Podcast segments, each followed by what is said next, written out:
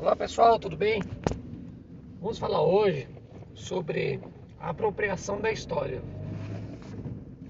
É muito comum com o passar do tempo algumas civilizações que saem vencedora, principalmente, conseguem manter o seu poder, né? Eles costumam, né? Costumam não. Eles escrevem a própria história dificilmente você vai ver o perdedor colocando seu ponto de vista. É, existe, claro, umas outras visões históricas é, posteriormente, né, analisada com diversos pontos de vista e assim chegar a um resultado. É óbvio que quem vai analisar também possui suas ideologias, seus pontos de vistas, de vista, e por mais que ele seja imparcial, ele vai seguir uma certa tendência, né? Ou seja, uma tendência que ele acredita. Isso não quer dizer que ele está sendo desonesto e querendo fazer algo errado, né?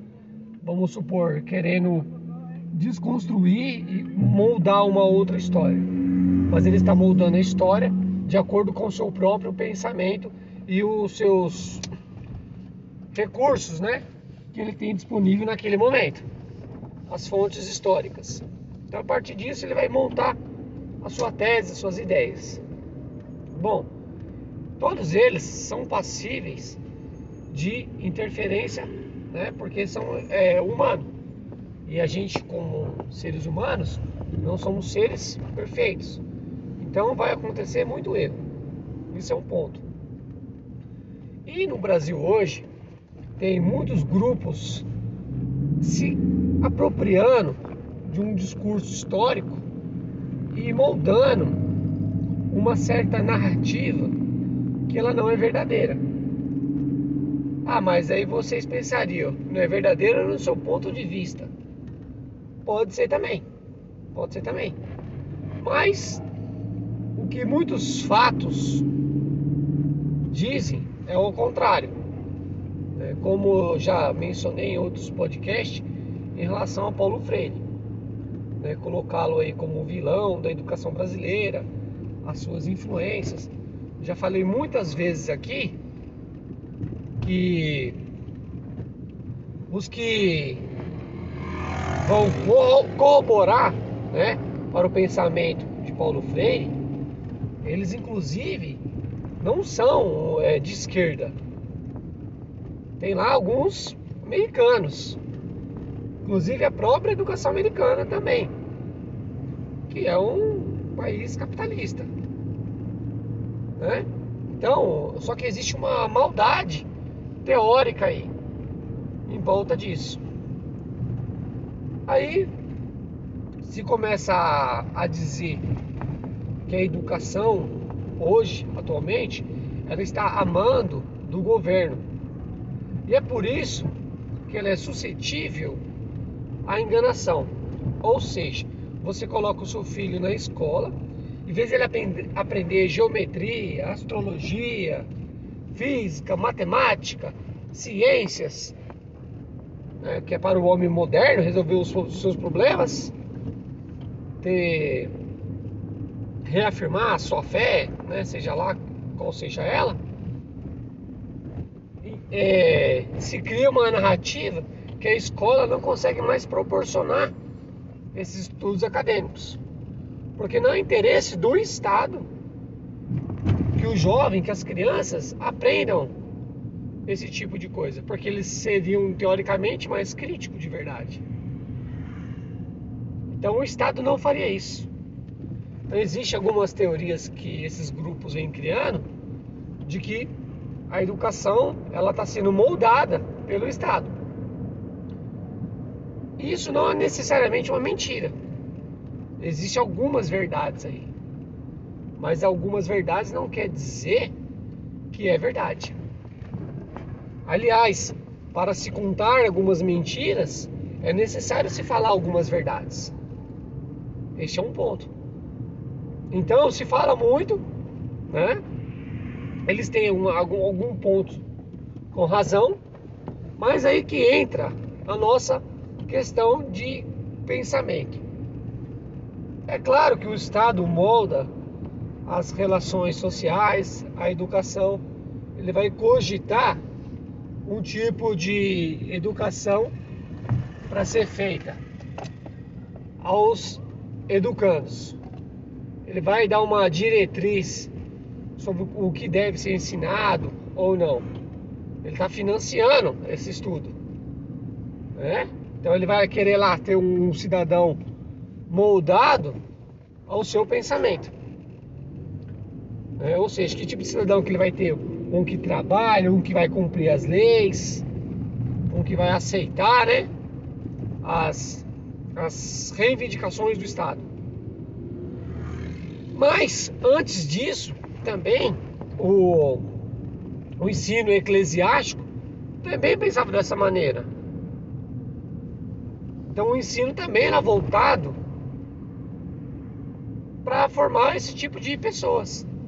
Né? Um que vai obedecer às leis divinas, um que vai trabalhar, que ele não vai contestar as autoridades. Aí pegamos lá mais atrás ainda. Né? Estamos falando aí do período medieval, né? que estão dizendo que é um, existia uma forte influência da Igreja Católica, né? na, principalmente na educação. Aí vamos mais para trás. Período grego, né? Época de Sócrates, Platão, Aristóteles. Aí vai falar, será que ali sim era busca pela verdade? Realmente? Como Sócrates morreu por causa disso? Será? Esqueceram que a educação também era para poucos? Aí eles costumam utilizar, por exemplo, um modelo como Alexandre, que teve lá um grande tutor chamado Aristóteles, que formou esse grande líder, Alexandre. Mas aí eu pergunto, na Macedônia, quantos Alexandres tinham? Quantos poderiam existir? Então é uma falácia, uma narrativa criada para é, dizer que a educação hoje ela é ruim, não tem condições de ser boa do jeito que está, e eles tentam remontar a um passado supostamente glorioso. E ele nunca foi. Ele nunca foi. Então, aos, me, aos mais desavisados, esse discurso ele passa tranquilamente. Mas ele passa de forma errônea, de uma forma que não podemos aceitar. Então essa narrativa ela foi criada no, no Brasil hoje, né? E o, o é, não vou dizer o descrédito, né? Mas uma, uma um, mentiras atrás de mentiras, né? comparações, gráfico a respeito da educação que tá ruim, desrespeito total, sexo na escola, mamadeiras de piroca, é, comunismo, socialismo, esquerdopatas. Tudo isso é falado sobre as escolas, principalmente escolas públicas. Então, quando você tem.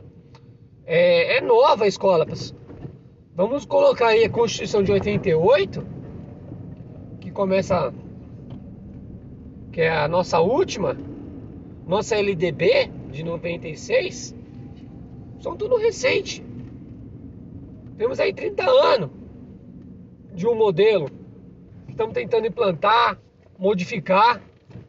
Só que ele é combatido como coisa ruim. E ele é combatido dessa maneira porque temos uma classe pobre dentro das escolas. E essa classe pobre dentro das escolas, elas vai ser o principal motivo por causa de tanta confusão. Ou seja, para denegrir a imagem escolar, principalmente pública. E é óbvio que dentro da escola vamos ter todos os problemas sociais. Vamos ter famílias é, desestruturadas, alunos que mal se alimentam para vir para a escola, ou aqueles se alimentam, mas não tem o pai, a mãe, não tem um, uma estrutura familiar, não tem um capital cultural, como disse Bourdieu, Bourdieu, como já falei várias vezes aqui também. Então tem todo uma, um, um, um contexto histórico aí que vai fazer com que o, o aluno pobre, principalmente na escola pública, ele seja perseguido. Aí vão falar sobre os professores que entram nas escolas por falta de opção, que as escolas é a manutenção do Estado e tudo mais. Vai se propagar que as escolas particulares, algumas são boas, aquelas que são sérias, que não estão só ali para ganhar dinheiro e tudo mais. vão se propagar isso. Então, essa narrativa já está criada. Se a gente perguntar para qualquer pessoa, qualquer cidadão na rua, o que você acha da escola pública? É muito provável que você vai, ser, é, vai, que você vai escutar coisas negativas a respeito da escola. Porque essa versão ela foi criada. Essa narrativa foi criada. Ah, mas aí vocês vão falar, e os índices da escola alcançado, que não alcançou, que não alcançou na média da OCDE. Então a gente teria que fazer um cálculo verdadeiro, né?